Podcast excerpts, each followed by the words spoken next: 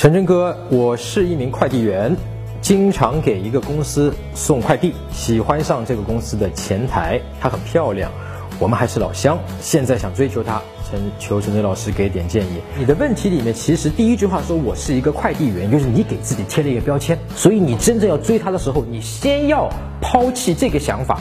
老子就是快递员了，快递员追前台这样一个想法抛弃掉。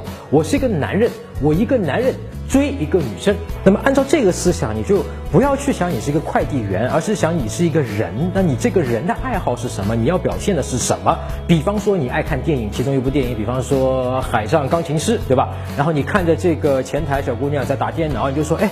你这个打电脑这个手速很快，像《海上钢琴师》里面那个蒂姆罗斯啊，是吧？然后你就开了这样一个玩笑，这个女生会觉得，哎，一方面你说的是我，另外一方面女生会觉得。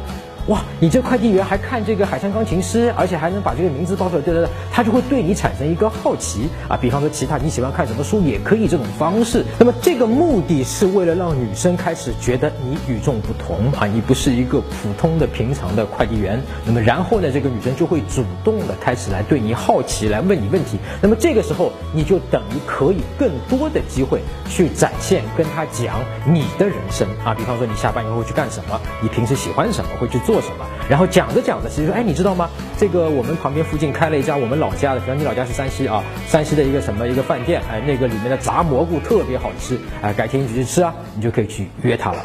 现在你只要关注我的微信公众号陈真，然后编辑回复一九六四，你就可以得到我免费的吸引学教程。